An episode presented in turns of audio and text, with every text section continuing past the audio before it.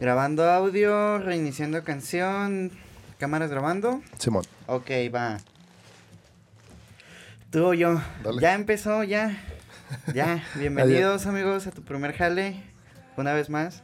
Sí, ya en locación nueva, aunque parece que es el nuevo escenario, diferente el- escenario, Es el mismo set, Es pero mismo es, set. otro lugar.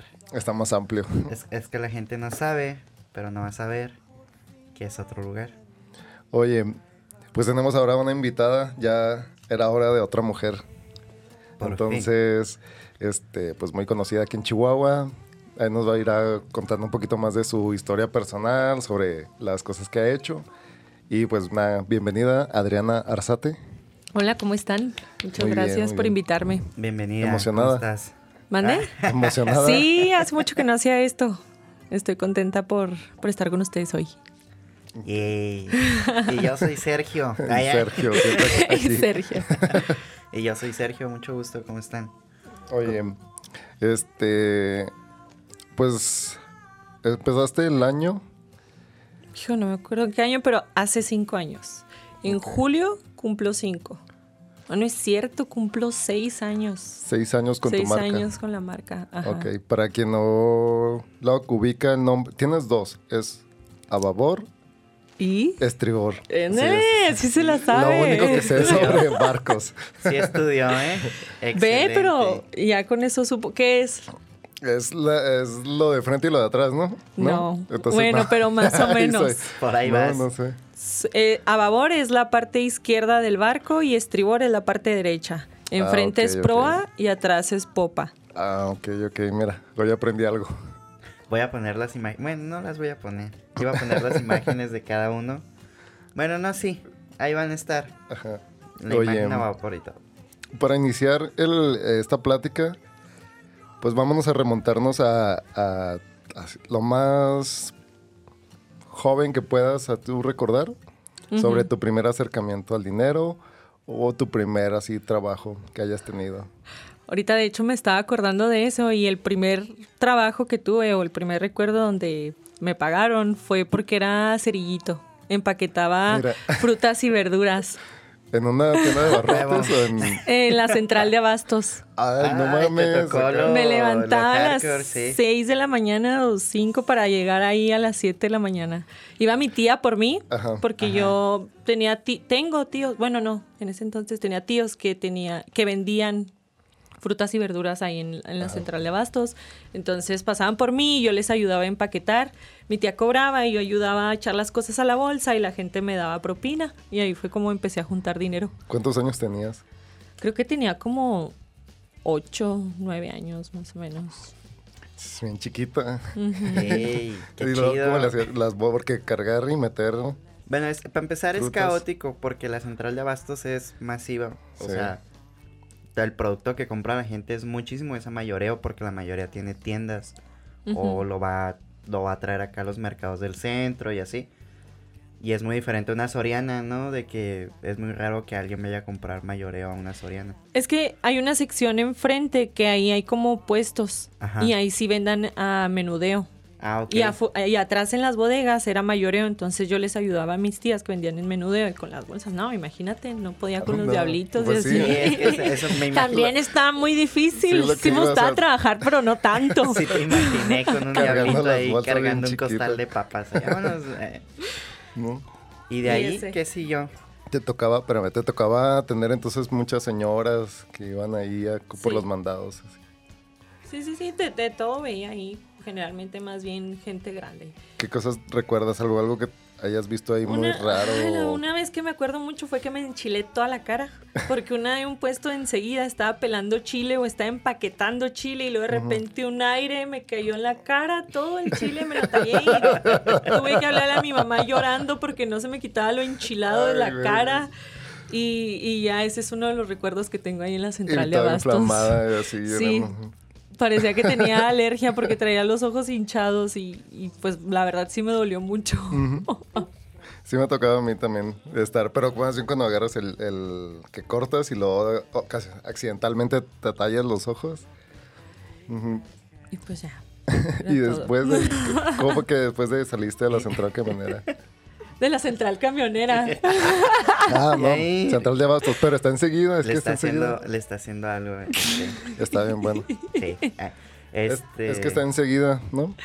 Sí, está ahí, por ahí Sí, en la está central de camiones corre-. Podría decirse Ajá. corredor, ¿no? ¿verdad? O de la misma- Chihuahua. Está a un ladito. En Chihuahua. O sea, sí, pero está sobre la misma avenida, ¿no? Sí, la Juan Pablo. La Juan Pablo, sí, se me va el nombre. Que Y ahí ya en Juan Pablo, por cierto. ¿Qué otros trabajos? Pues yo creo que mesera, duré siendo mesera como dos años en restaurantes. Eh, me gusta mucho de comida china, comida japonesa, entonces ahí aprendí a hacer sushi. Y este, trabajé en un bar también, uno que existía antes, aquí. Chihuahua, en el Euro. Euro. Trabajé un año en el Euro y un año en, comida cantera. El Euro, sí, canté de Ortiz Mena. Sí, Y sí, ya sí. no existe, pero pues ahí trabajaba Uy, también. no fui, amigos. Eh, El callejón romántico. Sí, el callejón. Simón. Sí, ahí me gustaba mucho ir a un restaurantito donde había bailes como de, este en vivo, algo así. Era un restaurancito y, y entraba así por afuera, el callejón. Sí, estaba a gusto esa placita. Sí. Tenía una vez me tocó ver una pareja ahí bailando tango y yo acá, Oh, ah, desde afuera. Mm. Y de mesera, o sea, en esa etapa donde andabas ahí ya en el bar, pues ya eras mayor de edad. Sí, sí, sí, sí. Y Ya tenía... Me entré a trabajar a los restaurantes como a los 17, 18 años más o menos. ¿Y cómo es la vida de, de alguien que me serea?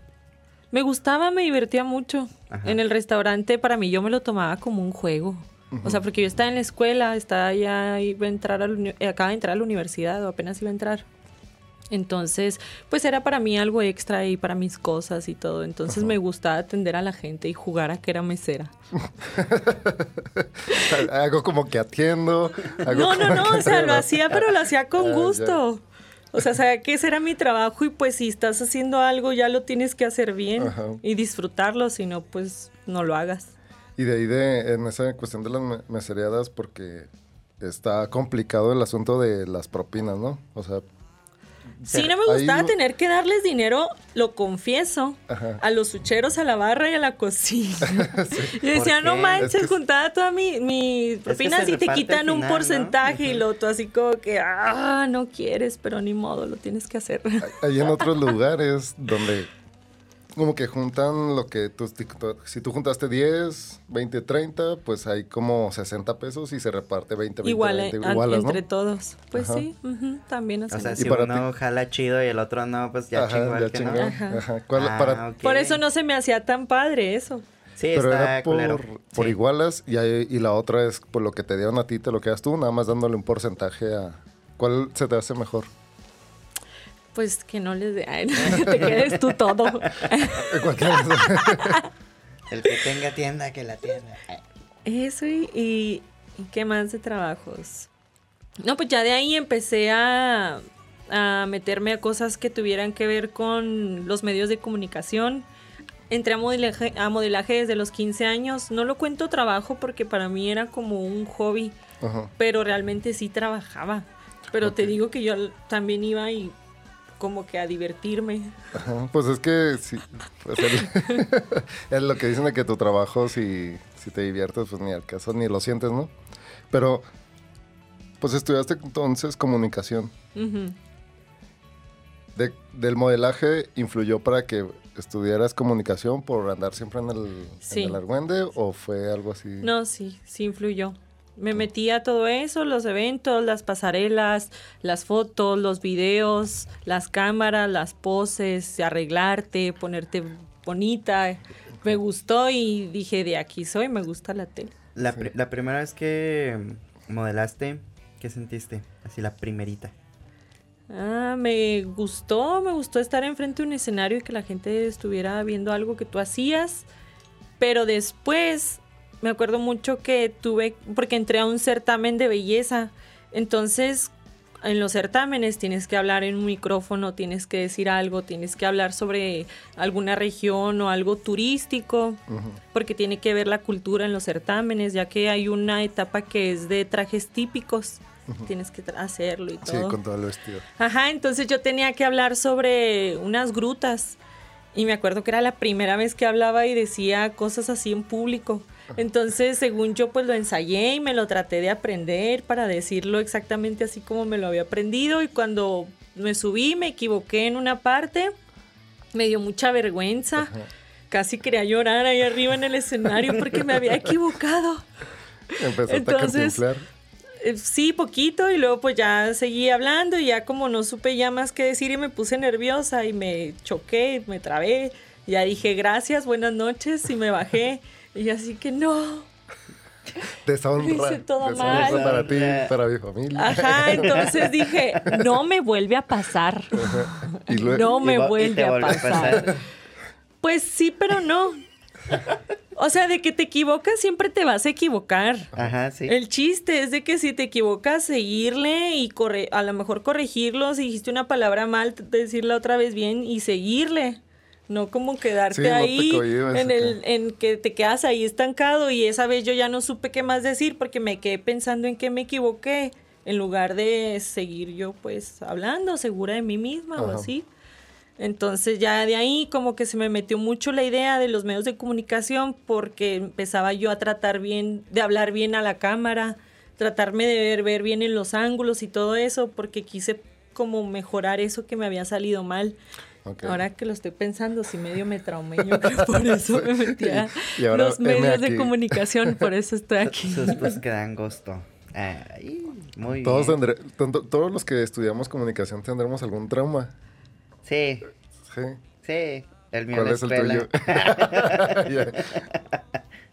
Ya. el trauma de la escuela. No me gusta la escuela.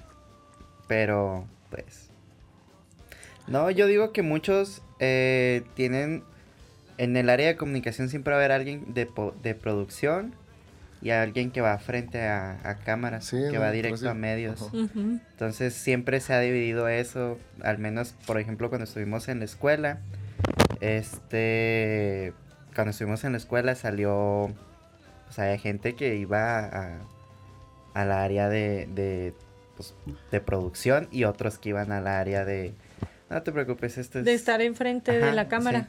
Pues ahí sí. me gusta estar, me gusta siempre estar detrás de. Digo, perdón, no, enfrente de las cámaras. Fíjate que a mí siempre me gustó estar detrás de, y esta es como la primera vez que estoy frente, pero no lo veo tanto como. Pues al final de cuentas yo le edito, ¿no? yo, yo le quito lo que quiero. Este, Y ya te ayuda. Sí, no, más bien es como. Mucha gente tal vez que está atrás de en producción se cohibe un poco al estar enfrente, pero ya después de tanto tiempo de estar junto a los micrófonos y cámaras, como que ya te acostumbras.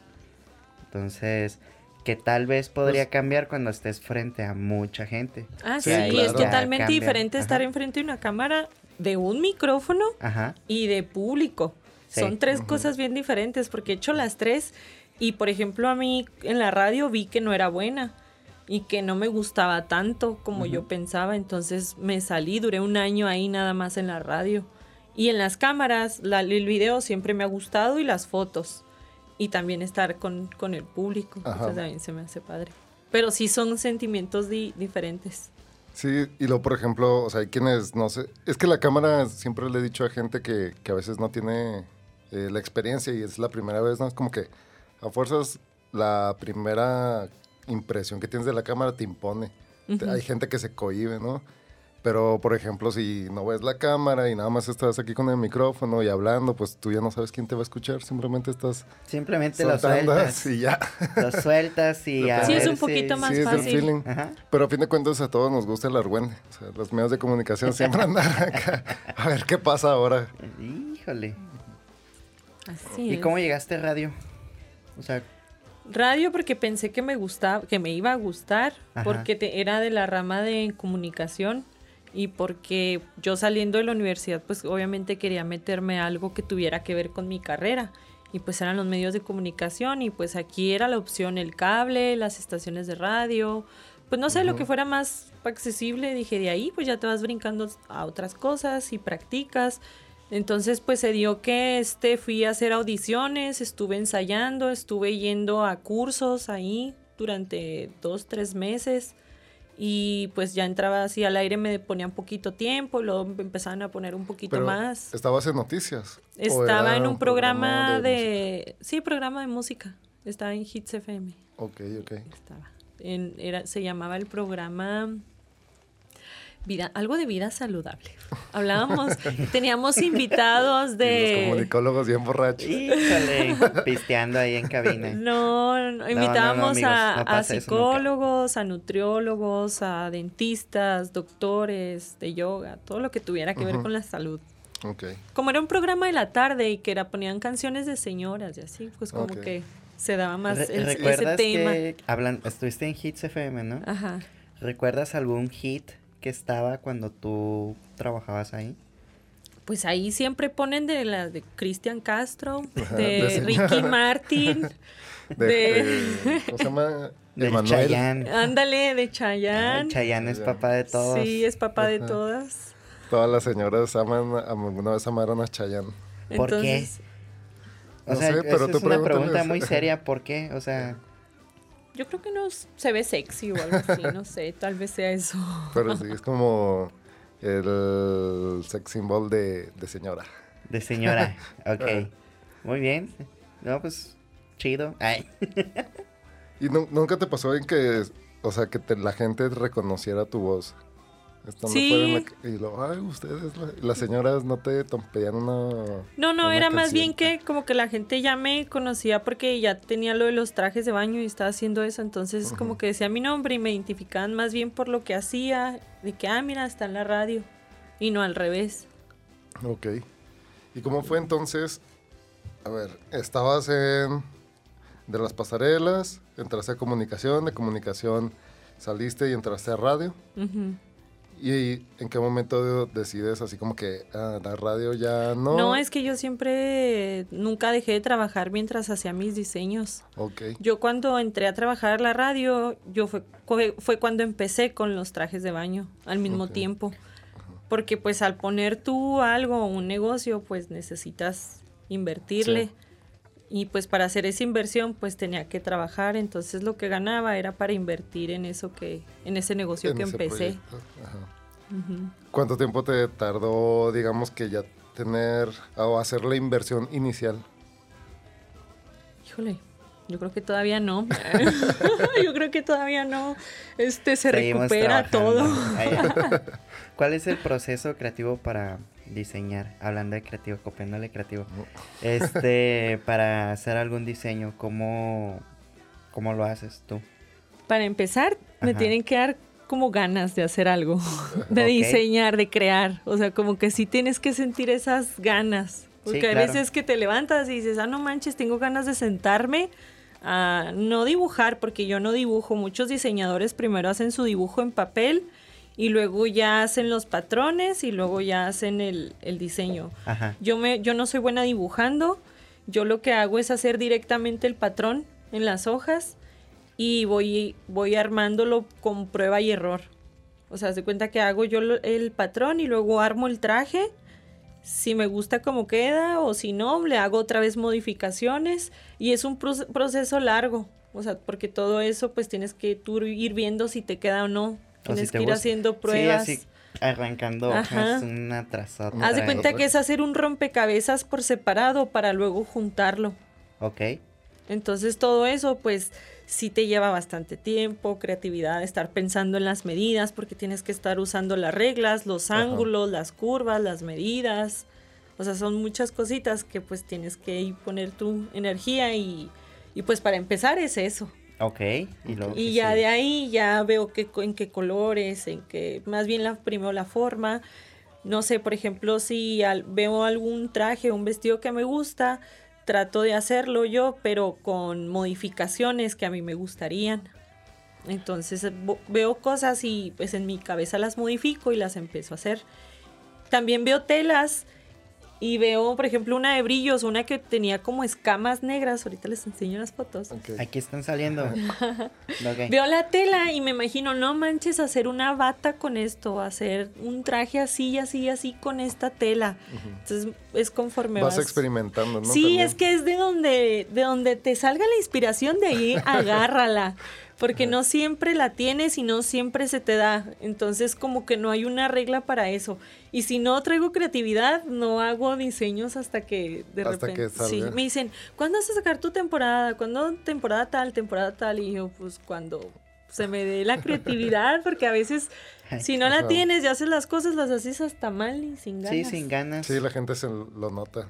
Sí, eso es algo muy característico de las personas que trabajan algo creativo. Este, luego, luego, luego se nota cuando lo hacen con ganas o por hacerlo de cosas que tienes que hacer a huevo. Sí. Ajá, entonces, sí pasa, ¿no? Ent- Entonces, tú diseñas, no dibujas. Ajá.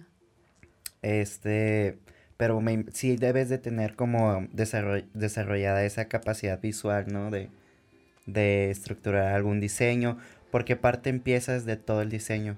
O sea, Haz de cuenta que hay vas, primero que no hay bases y medidas estándar. ajá, Entonces sobre esas medidas ya tú vas modificando y vas haciendo los cortes y pues sí esa como que dice a prueba y error y sí, sí veo mucho la- las cosas y tengo facilidad porque a veces no mido y, y de todas formas me salen.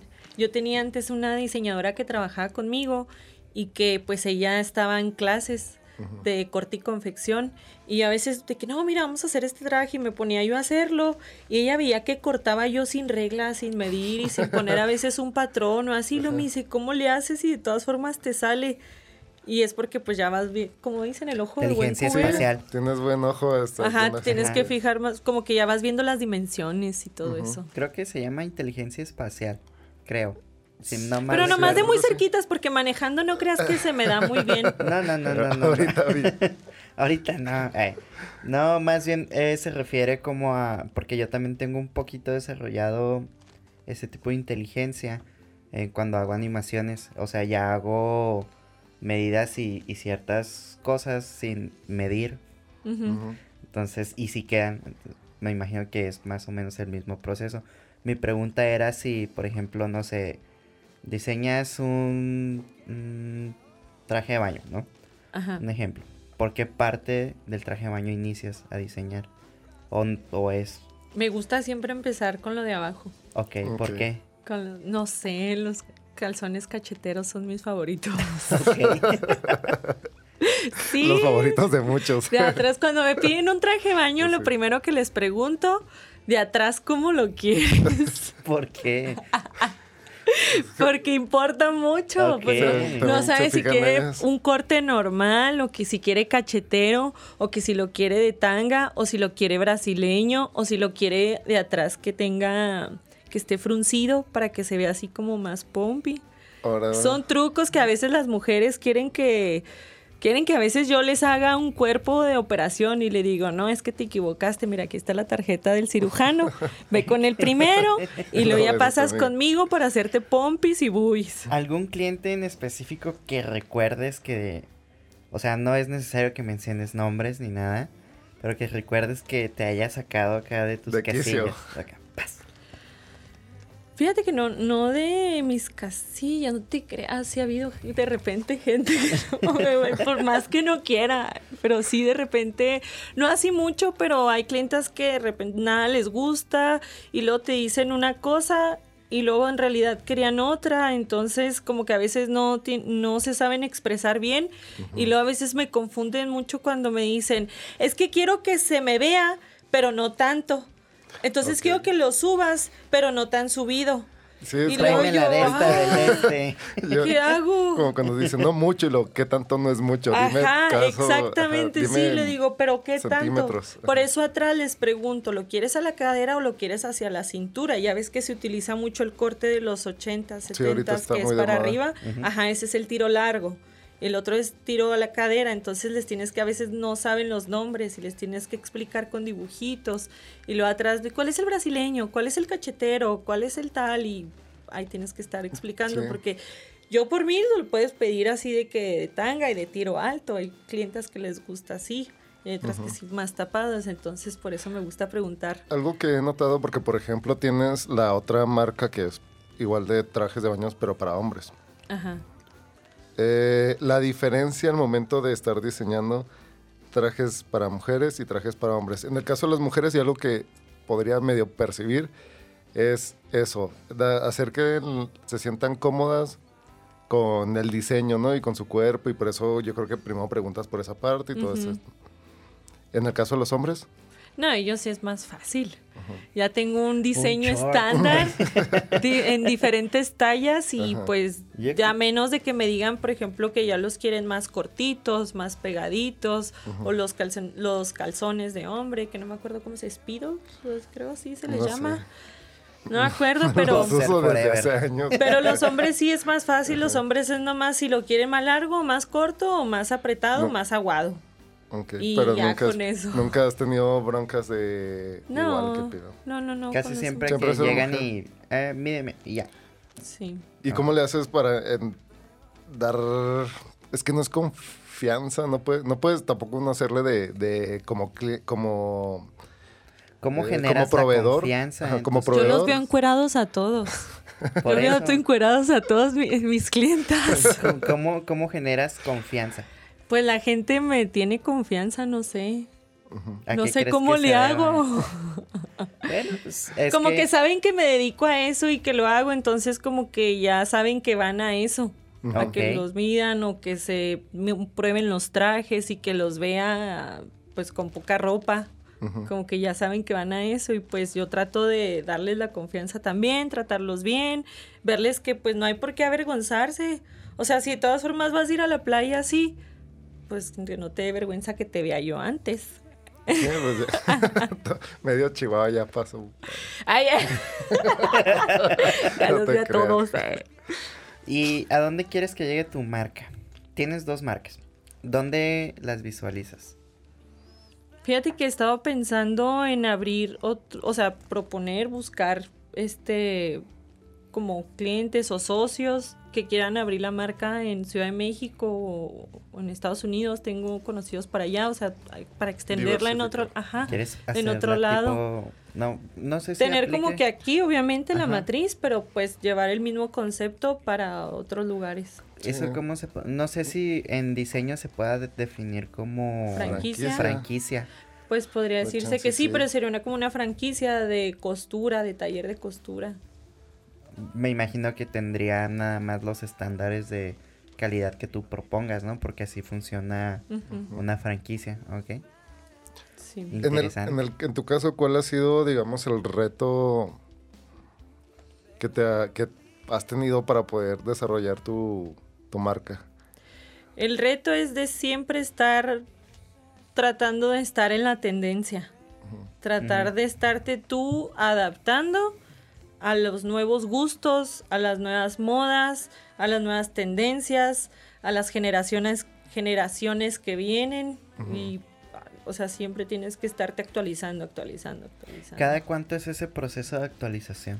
Híjole. Uf, ahorita con el Cada fast, año, casi, pues cada año ¿Cómo tengo que ver qué es lo que se va a usar, qué colores, qué está de moda ahorita, qué se está usando más, qué les gusta más a las chavas, qué les gusta más a las señoras, les gustan más a las de mi edad. pero por ejemplo, ya ves que está el sistema de, de fast, Fast, fashion. fast fashion. Ajá. Y digamos, estas marcas que tienen grandes este, sistemas de producción y que cada dos meses están sacando nuevo y nuevo y nuevo y nuevo. Para poder tú diferenciarte con esas grandes empresas, porque el- es diferente, tú eres, eres local. Entonces, ¿cuál, ¿cómo es tu estrategia o cómo le haces realmente para decir, no me importa que aquellos traigan y Ujú. produzcan y hagan, yo... O yo sea, me tu metí. imagen, Ajá, ¿no? yo me metí. Es, yo creo que la calidad de las telas y las el material con el que hacen las cosas. Por ejemplo, yo mis trajes de baño, mi estilo se caracteriza por ser exótico, eh, tener brillos, tener pedrerías, lentejuelas, este y usar como de repente diseños raros. Sí, también obviamente sen- también ser sen- sencillos, porque ahorita, gracias a Dios, también la tendencia es de que así bien sencillos los trajes. Entonces hago una línea así de trajes que son básicos, que a, las niñas, a, le- a la mayoría de las niñas les gusta o quieren comprar porque están ahorita de moda. Y esos mismos trajes los pongo con telas, pero con telas que son a veces un poco más caras por el diseño que tienen, que son telas que no las vas a encontrar en la tienda con eso. con esos detalles que tú lo estás haciendo. O sea, no lo vas a encontrar en ningún lado. Aunque sea la misma forma, porque pues es como inventar el hilo negro, ¿sabes? O sea, Sí. pues un pantalón de mezclilla con piedritas, haz de cuenta. Entonces tú les pones esos toques, esa diferencia que ya es tuyo y lo hace único y pues aparte le estás comprando a una diseñadora que lo hicieron ahí en tu localidad. Yo siempre he tenido la, la pregunta de cómo diferencias calidad de telas. O sea, hay gente que ¿Por llega y toca una tela. Pero también trabajaste y- en telas. En, moda telas, pero Ajá. trabajé cortando telas. O sea, no trabajé.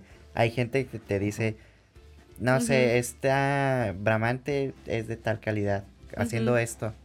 Y yo, ¿cómo hacen eso? No, no sé. Es que depende para lo que lo vas a utilizar para empezar. Ok, No es lo mismo si quieres hacer unos cojines, a, a si quieres hacer una lona, o a si quieres hacer una chamarra, o a si quieres hacer una sudadera. Cada cosa tiene su tipo de telas. ok. Por ejemplo, yo en licras, hay muchos tipos de licras, pero a mí la licra que me gusta usar es la licra colombiana y la licra brasileña, que tienen un poco más de, de poliéster y que son telas que estiran para los dos lados. Hay licras que son como con más algodón, que nomás se estiran de un solo lado. Y hay unas que, por ejemplo, las estiras y se queda estirada y aguada. No se Ok. regresa a su forma original. Y luego todavía tienes que ver que se metan al agua, ¿no? Pues sí, todo, obviamente todo se va a mojar, Ajá. pero esas telas que yo utilizo se secan rápido. Se mojan, pero se secan rápido. Ajá, entonces es licra Ah, gruesa y es cuando ya aprendes a diferenciar del producto que tú estás haciendo qué tela o qué calidad necesitas. ¿Batallaste mucho en ese aspecto, en, o sea, al inicio, elegir tú las telas que más te gustan Es y un, te has es un hecho así aspecto como que prueba? técnico, curiosamente, es un aspecto muy técnico, porque si ocupas Se me fue dando poco a poco, de repente sí compré telas que no eran tan de buena Una calidad. disculpa para esas. Sí, esas clientas que de repente les tocó telas que no estaban tan buenas, pero no era como que con esa intención, sino que yo también pues te haces, haces pruebas, las calas, claro. ves cómo, porque hay telas que, que se cosen diferente a otras y que batallas más en coserlas. Entonces sí tienes que ir haciendo pruebas a ver qué, qué Sí, te qué- funciona más. Yo he visto que, Eh, por ejemplo, para Una dar... a- pregunta antes de cambiar de ese tema. ¿El hilo también varía la calidad? Sí. Sí, hay hilos que se rompen más fácil que otros. Ok, eso, eso es que para mí es muy curioso porque Sí. obviamente no estoy muy este relacionado con Por eso hay ropa que se Ajá. deshace tan rápido. ok Porque las telas son muy delgaditas.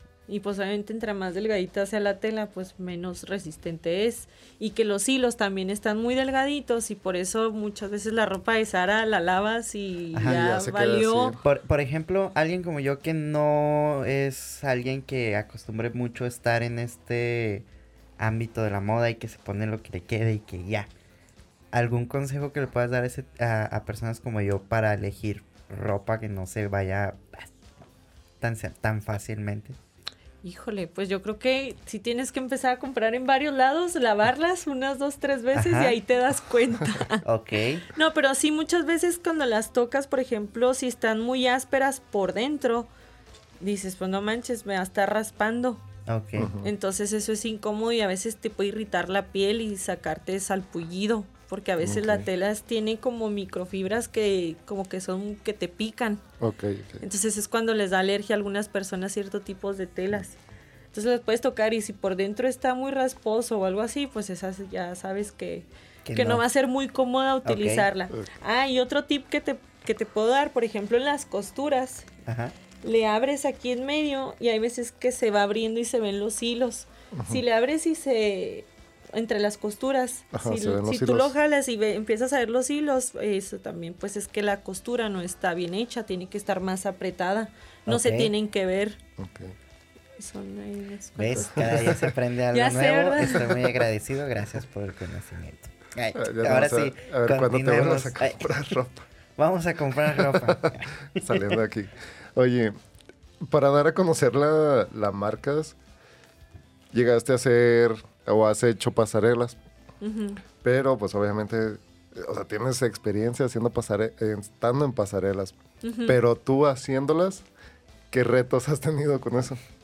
Pues yo creo que fue más fácil porque ya sabía desde adentro cómo eran, entonces pues ya para yo crearlas pues trataba de, de replicar todo lo que yo vivía o sentía ahí cuando iba a una pasarela, que son las luces de frente, el escenario, que se vea bonito. El chiste, el chiste de todo es que se vea bien, que se vea bonito. Uno se tiene que poner creativa y tienes que trabajar con lo que tienes, con lo que hay, tratar de lo de acomodar para que sea algo bien visual y pues obviamente la iluminación es muy importante, la música y pues tener un, un orden.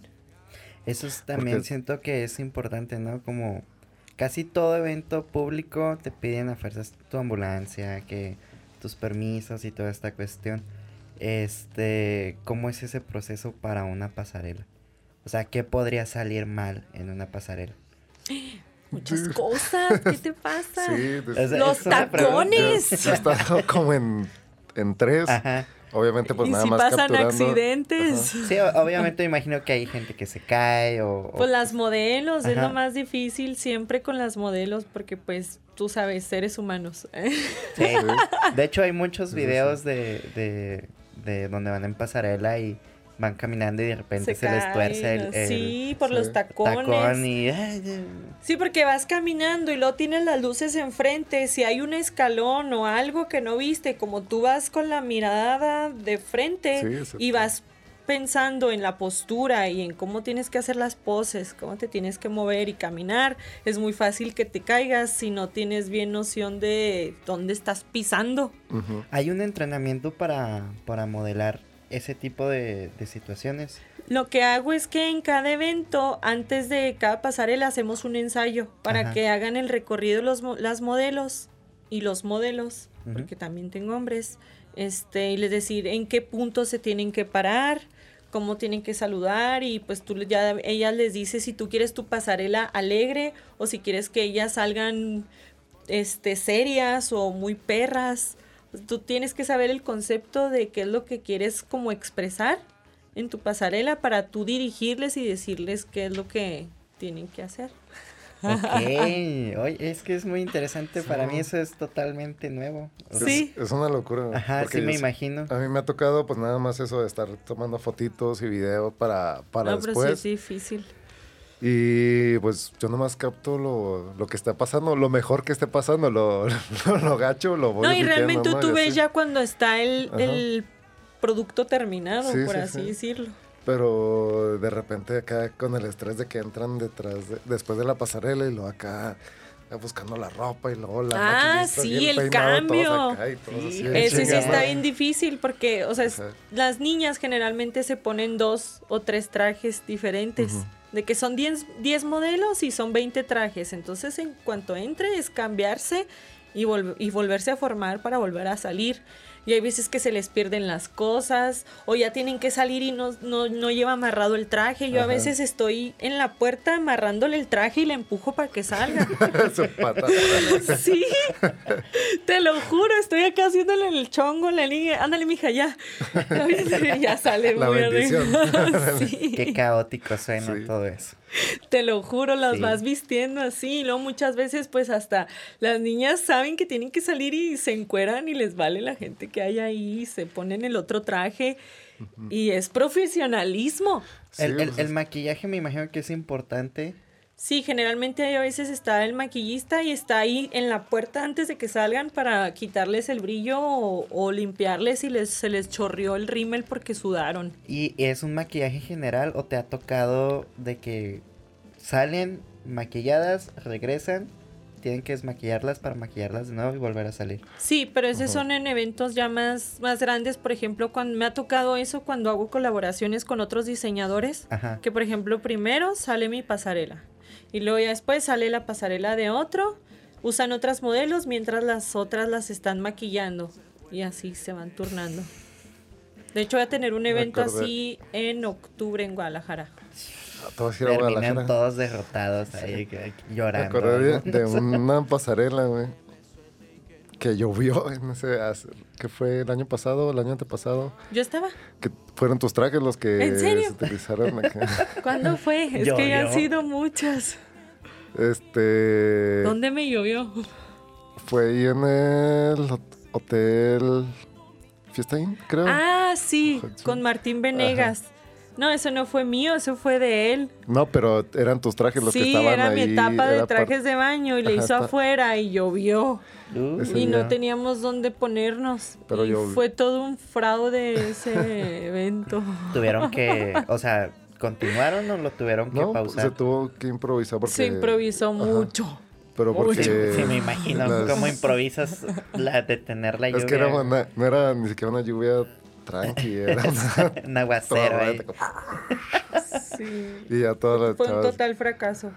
Pero todo eso me, pues me ha gustado mucho. Siempre me ha gustado todo lo de la escenografía y estar, pues quieras o no, sigues teniendo las cámaras, las fotos y los videos. Entonces como que en conjunto lo de los diseños con la comunicación, con lo que estudié, pues como que me gusta más porque se fusionan. Sí, está todo entremezclado. Comuni- comunicólogos hacen de todo. De todo. De todo. Hasta, hasta son taxistas algunos. Hay una alguna materia que estaría chido implementar en comunicación, que sería la de resolución de problemas, porque los comunicólogos encuentran problema tras problema, tras problema, tras Ujú. problema, siempre. Entonces, es algo que no te prepara nunca. En tu en tu área alguna experiencia que hayas tenido un problema así en específico que dijiste, no mames, ¿Cómo le hago? Ajá. ¿Y cómo lo resolviste? Si es que lo Híjole, resolviste. de- sobre el- todo lo del diseño o las pasarelas. De las pasarelas. o- No, yo creo que Todo bien, nada más que siempre andas a gorro, andas en friega porque tienes, a veces me ha tocado a mí hacer de todo, de que yo las tengo que maquillar, yo las tengo que peinar, las tienes que vestir, decirles qué trajes usar cada quien y luego pues organizar el evento de que hacer las invitaciones. y todavía este, salir a presentar, ¿no? y ajá, casi casi hacer y ser la hosted y Todo yo creo que eso es lo más difícil porque pues a veces te falta gente y, te pones a hacer todo al principio y Sí. ahorita ya ya sé que voy a necesitar pero pues lo vas sacando con Y la lo experiencia más- lo más gacho es que la gente no puede saber que es, cómo estás pasando todo, ¿no? O sea, te ve la gente y tú, ay, bueno, gracias por venir, muy amable. Ajá. Y por dentro estás muriéndote. sí ándale de que no No mames. Pero no todo todo muy bien la verdad sí he tenido a lo mejor suerte no sé pero y como es algo que me gusta pues trato de disfrutarlo y veo qué cosas se necesitan y ya las vas anticipando. ¿Te ha tocado que se acerquen este nuevas chicas que quieren entrar al diseño o más específicamente al diseño de, de ropa y te pidan consejo? Sí, sí, sí, sí. ¿Qué les comentas? Pues que vayan a mi taller a que me ayuden y ahí les enseño lo que quieran. Aprender sobre la Sí, Necesito, marcha. sí. necesito muchas manos. Sí, sí, sí, yo, la gente que quiera trabajar conmigo y me han dicho, yo ve, ahí tú me puedes empezar a ayudar y si quieres aprender, yo ahí te enseño. De hecho, tengo pensado dar clases de costura próximamente. Este, un taller de cosas básicas que a veces necesitamos, cómo poner un botón, cómo poner un zipper, agarrar una bastilla, agarrarle al pantalón eh, cuando te queda grande la cintura, cosas así que es básico para hacerlo en tu casa, que yo creo que a todos nos gustaría aprender a hacer eso, entonces. Sí, tengo ahí dos, tres pantalones ahí varados. Sí, necesito yo también remendar pantalones. Pero no, yo, yo sí, les, sí les ayudo, no me gusta ser una persona envidiosa. Es que es muy... Hay gente que es muy complicado el soltar, ¿no? Como información, el cómo hacer ciertas cosas, porque a veces hay quienes les ha costado mucho y sienten que... Que ven a alguien sí. progresar más fácil y es como que... Yo prefiero ¿Por qué no enseñarle. batallas? Ajá. Yo prefiero enseñarle y contratarla y Ah, Sí, que haga sí. el trabajo como Que yo me sé que me gusta. Ajá, cosas. y si a ella le gusta hacerlo y gana dinero con eso, yo encantada. Sí. Empresarios. Muy bien. Excelente salud empresarial. Y Sí, hay veces que no lo puedes hacer tú todo solo. A No. veces cuando quieres hacer todo tú, terminas haciendo todo mal porque lo haces a medias. Entonces, qué mejor que hacer tu equipo de trabajo. Y yo creo que ese es, estaba pensando ahorita de que, bueno, que el emprendimiento y todo eso, porque venía en el camino pensando un poco sobre el tema. ajá. Dije- Estudiando. en- Ajá, eh, dije, bueno, ¿qué está interesante mencionar o qué cosas a mí yo veo que me han funcionado? Por ejemplo, hay veces que nos gusta hacer mucho una cosa Yo cuando empecé a coser vi que me gustaba. Yo en mi vida nunca había agarrado una máquina de coser, pero cuando empecé a coser vi que me gustó y vi que era buena. Y como soy así como muy detallista y que me soy minuciosa, que me gusta mucho como las cosas Sí. manuales, pues haz de cuenta que dije, no manches, de aquí soy. Lo empecé a hacer muchas veces, todos los días, todos los días, literal, cosía desde que me levantaba hasta que me dormía, que eran hasta las 2, 3 de la mañana. Así todos los días durante 4, 5 meses. Y eso me ayudó a yo aprender más. Y pues obviamente por más que te guste hacer algo, te cansas a veces de hacerlo. Sí, necesitas también refrescar la ajá, cabeza. necesitas un rato dejar de hacerlo porque pues también te cansas. Entonces, lo, lo padre aquí es que haces tu equipo de trabajo y cuando te sucede eso, ya tienes un grupo de personas o ya tienes tu trabajo optimizado que va trabajando ya solo, poco a poco, y ya no tienes tú que estar haciendo a veces todo el trabajo constantemente. Sí, pues de delimitar procesos, Sí. ¿no? Ajá, de que no te hartes y luego ya no lo quieras hacer, porque muchas veces empezamos con mucha pila a algo y luego se nos baja esa energía y ya, ya no lo seguimos y ya se quedó ahí tirado en el olvido. El chiste es dejarlo como que siga trabajando solo. ¿Cómo motivas tú a tu gente para esos momentos de hay que sacar algo y es mucho y está complicado y sabes que todo el mundo está así? Pues eso me, sí me ha pasado algunas veces con mi equipo de trabajo, pero ellas ven que yo me pongo también ahí a trabajar. Ajá. O sea que si yo no tengo espacio de donde cortar la tela, me puedo sentar hasta en el piso a hacerlo. Ok. Entonces, pues ella me ven que yo también estoy poniéndole ganas y lo estoy haciendo y que aunque esté difícil o que esté apurada, pues yo también ahí estoy, pues también ellas lo, Sí, lo no los- hacen. no los- Y obviamente pues también les doy un incentivo más. Por ejemplo, si hay un poco más de trabajo y tienen que estar más horas, pues les pago horas extras. Y aparte pues yo también ahí este, contrato un poco de más gente o yo me pongo ahí las pilas. Y pues básicamente el dinero. Sí, sí, le sí, ofreces pues, a la gente. Claro. Ese es el Pues es- incentivo más bonito de todos. Sí, Sí, que tu trabajo y sea... que a todos nos no, gusta. que- como en otros lados, una pizza, ¿no? También la comida una cuenta. coca, Yo las tengo trabajando más tiempo, por ejemplo, en un pedido largo, pero pues pido comida y sí para todas. De Sí. hamburguesas, ¿qué pedimos? Sushi, pizza. Sí, sí, sí, pues de perdidas de acá que no se estén. la pizza y, y la coca, ¿no? No, fíjate que, o sea, sí, ¿cuántas personas tienes en tu grupo? Ahorita somos dos. Bueno, son dos costureras. Ajá. Yo que les ayudo a diseñar, a cortar y a coser. Y soy la de compras y soy la de publicidad. Y la Y que la le contesta las... Ah, no es cierto, ya somos cuatro. ya contraté a otra persona más. Ok. Ahí va. Cuatro. es que no. Cinco. Ya contraté una, una asistente este, para que me ayudara a contestarle a los clientes y todo eso, Ajá. porque como te digo, yo, yo soy la de las compras, yo soy la de publicidad, yo soy la que hablo con las clientas y aparte diseñar y coser y todo, entonces sí son muchas cosas. Lo que te digo, hay que como que tratar Pero, de repartir por ejemplo, tareas. estaba viendo, ¿no? Precisamente ahorita que hablabas sobre que pasabas mucho tiempo en la costura, a veces te haces bien una cosa, ¿no? Esto es lo tuyo. Y luego después eh, lo dejas y se lo, se lo enseñas a alguien más para que eh, lo haga y tú ya sabes cómo se hace, ¿no? Entonces Ujú. pues, empiezas a hacer, pasas por todos los procesos donde tú ya administraste, ya Ujú. compraste, ya trataste a los clientes, ya sí, tienes diseñaste, que, cosiste, que saber todo, para ¿no? poderles decir a, a la gente cómo hacer el, el trabajo que tú quieres, pues Ujú. el- tu negocio o tu empresa o servicio que quieras como emprendedor empezar. Vale. Y con tus clientes, ya llega un momento donde. Ahorita hablamos sobre clientes difíciles, pero cuando ya aceptas o ves que hay alguien que, se, que es tu cliente, cliente, cliente, cliente.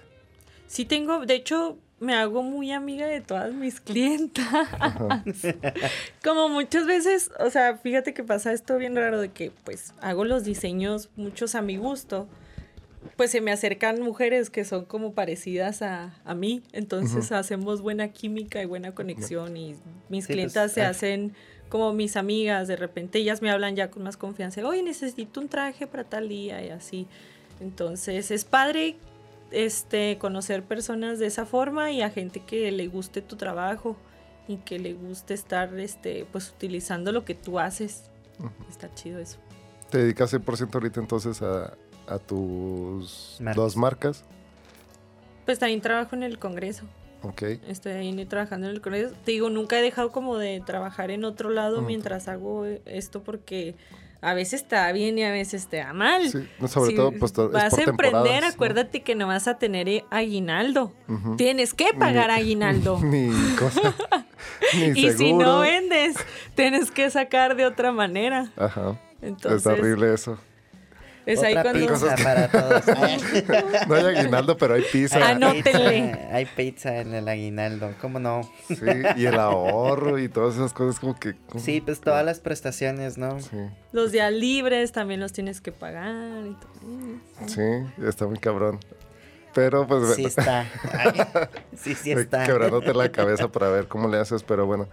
En, digamos que en este aspecto de que estás ahí haciendo otros proyectos, o más bien tus proyectos y tu trabajo. Y también tienes que hacer ejercicio y eres, o sea, eres una persona que hace otras cosas y ver a la familia y todo ese show. ¿Cómo has, tra- has tratado de equilibrar las cosas? Sí, está difícil. Apen- Todavía seguimos trabajando Ajá. en eso. Sí, porque es algo que no mucha gente ve a la mejor, ¿no? Cuando alguien emprende, literal, su tiempo personal se va a ir. Sí, más bien, este, por ejemplo, tengo mi trabajo que tengo formal, por así decirlo, con horario y todo. Entonces, yo lo, todo lo demás, lo, mis horarios los hago en base a ese otro trabajo. Las horas que tenga libres para eso, es, de eso, perdón, ya lo ocupo en mi negocio y en mí. Y es como le he ido haciendo poco a poco. Ok. Uf, qué interesante. Esto Mm. está interesante todo esto. Oye, es que pues a veces pasa, ¿no? Con estas cuestiones del estrés, más que nada. ¿Cómo lidias con Ajá. tanto estrés? O sea, di- diversificas mucho. Me tu voy a la tiempo? playa a hacer una sesión de fotos en traje de baño. Esa es En mi mis manera. Ah, y a solearme. Tienes que darte tu... Baño de sol. Sí, Sí. Tu, tu pintura. Pero a este no le gusta la No me playa. gusta la playa. Y ya estoy harta, estoy cansada. Voy a ir a la playa a hacerme una sesión de fotos para cuando regreses ya vender esos diseños. Te vas Sí. así. Sí, sí, sí. motivación. Sí, cada quien Ándale, tiene su sí, te tienes que sentir tantito porque dices, ya pasé mucho estrés, ya trabajé mucho, este, pues tienes que consentirte. Hasta ir al spa y arreglarte las uñas. Pues voy a tener que ir al spa entonces. Hazte pedicure y todo Vas eso, a tener sí. que ir a comprarme un GameCube, güey. No, no, no. no. Quiere... Me está chingando con hace meses de que le compré un GameCube y es como... Él me lo prometió. En tu cumpleaños. Él me lo Pues prometió. está bien, tu cumpleaños está bien. No prometas vez. cosas que no Lo vas a dijo, cumplir, ¿eh? Lo dijo en ¿Cuál mi es- cumpleaños ¿Cuándo pasado. es tu cumpleaños? Todavía falta hasta noviembre, ¿no? No. No le digas eso a una novia, ¿eh? Porque No, a ella no le... A ella está... Ella sí le pongo atención. Ah, bueno, arre. Ay, dale la mano. No, ya no. Ay. Pues bueno, amigos. Tus redes. ¿Cómo te encontramos? Muy importante. Sí. Ya vamos a llegar a 14 mil. Eh, 14 mil llevas ya. de, en, en Insta. Ok. En Insta 14, bueno, 13.900 no sé qué. Ajá. Es Adri Arzate para que me sigan. Y la página de Ababor CUU, que es para mujeres. Y estribor.cuu para hombres. Ok. En Instagram. Ajá, Todo. y en Facebook está igual como Adriana Estoy como Adriana Arzate, diseñadora. Y Ababor y Estribor. ¿Algo que vayas a hacer en próximas fechas? ¿Al- ¿Algún evento o algo por el estilo? Pues voy a ir esta semana a Guadalajara a traer telas, nuevas telas. Ok. Y a pues empezar a organizar una pasarela allá en, en Guadalajara con otros tres diseñadores. Va a ser como en octubre, más o menos. Bueno, pues por ahí. Ahí les aviso. Ahí esperamos. eh, Pasadito. La invitación. sí. A mí sí me interesaría mucho ver detrás El todo evento. eso. Ah, está bien padre. Y si quieres ir a ayudarme, yo con gusto que me ayudes. Estaría porque interesante. sí sí. lo voy a necesitar. Sí, Sirve ya- que toman fotos y videos y así. Ahí Ok. deja la cables, te pones. Arre, Y, y pues mira, vas a ir a un evento donde hay modelos en traje de baño, pues Mientras no sea en la playa, porque me caga la playa. el sudar y así, la, humedad. arena no me gusta. La arena te exfolia. Le tiene miedo al mar. mar. También. No te tienes que meter, mira, con que pongas una sabanita y te cuestes Es ahí y des vueltas como brocheta. No, no, no. Con no, eso no. tienes. Ya, me dio comezón. No. No sabe de No, lo yo sí necesito ir a la playa. Sí, Yair sí va a la playa. Sí, yo sí. Bueno, Pues, amigos. Un ¿qué gusto más? que hayas estado aquí en el, en el programa de tu primer jale. Este. Mi primer jale fue ser cerillito. de cerillito. acuérdense. Casi todos van a ser. Todos, de casi hecho, todos Sí. van a ser la mayoría ¿También ustedes dos? Sí. Sí, yo fui de Soriana. Y yo de una ¿En tienda de serio? abarrotes. Ajá. Mm, ándale, ¿ves? Es que era divertido. A mí sí, yo sí La sí me neta, te va chido de cerillito. Juntabas bastante Sí, Sí. Yo, yo sí sacaba mis 100, 200 pesitos al día. en un ratito. En tres horas. Ujú. Ganaba más que los cajeros. Fíjate. Suele pasar. Y si eres Sí. agradable y les caes bien, Hay trucos, hay trucos para sacar más dinero siendo empacador. a ver, dinos uno. Las ca- mira, en una caja normal de un mandado grande, eh, te toma casi de 3 a 4 minutos empacar uno. ¿no? Ajá. Y en la caja rápida, en 3 a 4 minutos, empacas Más y te dan más como dinero. 5 o 6 clientes y te dan el mismo dinero que la otra. Ajá. Y hay más posibilidades de que te den dinero. Entonces no sé por qué los empacadores le, le huyen a las cajas rápidas si son las mejores. A mi punto. Bueno, al menos en Mira. Soriana. Si me va mal y cierro Bor, voy a ir a la caja rápida. Allá Soriana. Todavía siguen las mismas cajeras. Cuando llego ahí ¿En serio? me saludan. Ay, sí. ay. Sí, es, es No, curioso. es- Llego y, ay, ¿cómo están? Yo, hola. Ay, Le empaco. vengo por Un rato, pan". te quedas ahí un rato empacando para recoger, recordar No, viejos recordar. tiempos y platicar por, la con la pandemia señora. ya no van los empacadores. Ah. Entonces sí me toca empacar mis cosas y sí me llegan flashbacks. Sí, ¿no? aromas acá de, de las bolsas y todo. Y Yo tengo una- El olor a Obsesión. plástico. Tengo una obse- obsesión con acomodar cosas. Sí. O sea, tengo un toque con eso, como cosas. Entonces, con el mandado y todo ese show, pues yo tengo mi forma de acomodar el mandado. No es como que acomodo esto aquí, primero los litros, las tortillas y todo. Y la señora, ya, mijo, deme las bolsas, ya dámelas. Sí, sí, sí. Llevo media ¿Qué hora estás aquí. haciendo? Espérame, espérame, todavía no queda. Espéreme, señora, el huevo se le va a romper. Ni siquiera es mío. Y la señora de enfrente, ya, Sí. tardaste demasiado. güey". No, pues gracias por, por estar aquí en el, en el programa. Este, ya tus redes sociales van a salir y todo el asunto para que vayan y, y sigan y vean. Se el preparen más que trabajo, nada. que vean el trabajo. Ya viene, viene Semana Santa. Semana Santa y viene verano. Bikinis. Entonces, igual, pues pueden, si no pueden ir a la playa de perdida, pues sí pueden comprarse un traje de baño y Para irse a la, alber- albercas, la alberca o. en dado caso se, rentan ahí un hotel con, Con jacuzzi. jacuzzi y alberca. Esa es otra opción. Entonces, Airbnb. la idea es de que Ay, estrenen, estrenen traje de baño, por favor. De ababor y De estribo. babor y estribor. Ajá. Muy bien, amigos. Ha sido todo, nos despedimos. Muchísimas gracias de nuevo por estar aquí. Este, y pues nos vemos. Gracias. Les mando del. COVID y así. Bye. Bye. Thank you.